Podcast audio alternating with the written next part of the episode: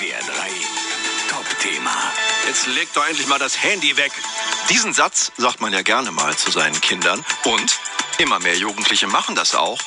Aber freiwillig, weil sie von ihrem Smartphone zunehmend genervt sind.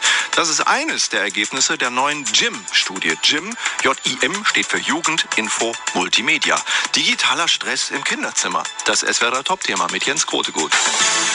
Alissa ist zwar gerade mal zwölf Jahre alt, kann aber jetzt schon ein Stück ihrer Lebenserfahrung an andere Kinder weitergeben. Zum Beispiel bei meinen Hausaufgaben habe ich früher mein Handy immer da gelassen und jetzt halt nicht mehr. Und ich würde das auf jeden Fall jedem mal empfehlen, auszuprobieren, weil das ist sehr nützlich. Viele der Schüler, die wir am Mainzer Theresianum-Gymnasium treffen, bestätigen die Zahlen aus der Studie. Praktisch jeder hat eins und mehr als die Hälfte der 12- bis 19-Jährigen nervt es inzwischen. Ja, man hat das Gefühl, jede Sekunde eigentlich erreichbar sein zu müssen. Und es hat dann so einen Druck auf einen. Das ist zum Beispiel bei WhatsApp diese blauen Häkchen gibt, ist man halt schon unter diesem Stress so, ah, wenn ich jetzt nicht antworte, sind sauer. Es gibt schon Momente, wo ich mir echt ein anderes Handy wünsche, also einfach irgendwie, wo ich nur angerufen werden kann oder vielleicht mal eine SMS schicken kann. Pro Monat landen tausende WhatsApp-Nachrichten auf dem Smartphone. Dazu kommen noch Fotos bei Instagram liken, Snapchatten oder die Facebook-Timeline durchscrollen, auch wenn das inzwischen nur noch bei älteren Jugendlichen angesagt ist.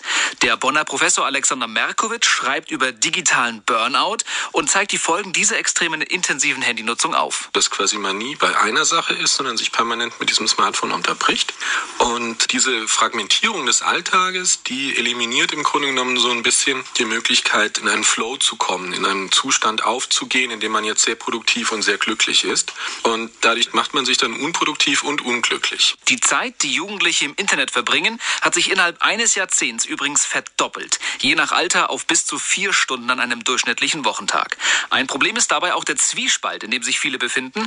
Einerseits geben sieben von zehn Jugendlichen zu, mit Apps und Communities manchmal ganz schön viel Zeit zu verschwenden.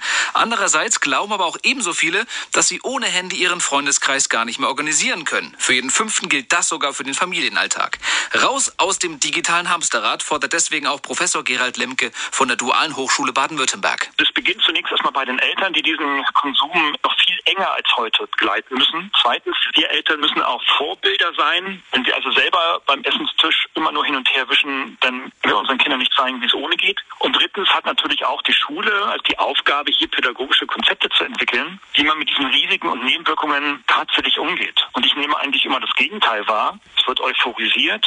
Je mehr digital bei den Jugendlichen, umso besser, umso höher ist die Medienkompetenz. Und das ist wissenschaftlich absolut abgelehnt. Aber es gibt auch schon jetzt immer mehr Schulleiter wie Stefan Kaspari aus Mainz, die klare Handyregeln eingeführt haben. Fünfte bis Neunte dürfen ihr Handy in der Schule nicht benutzen. Es sei denn, es gibt einen Kollege, der sagt, äh, ihr sollt mal was recherchieren. Jahrgangsstufe 10 bis 12, die dürfen ihr Handy auch in der Schule benutzen, aber nur in ausgewiesenen Bereichen, auch nur dann, wenn die Kleinen eben nicht mit dabei sind. Und auch an vielen Grundschultoren hängen inzwischen Handyverbotsschilder.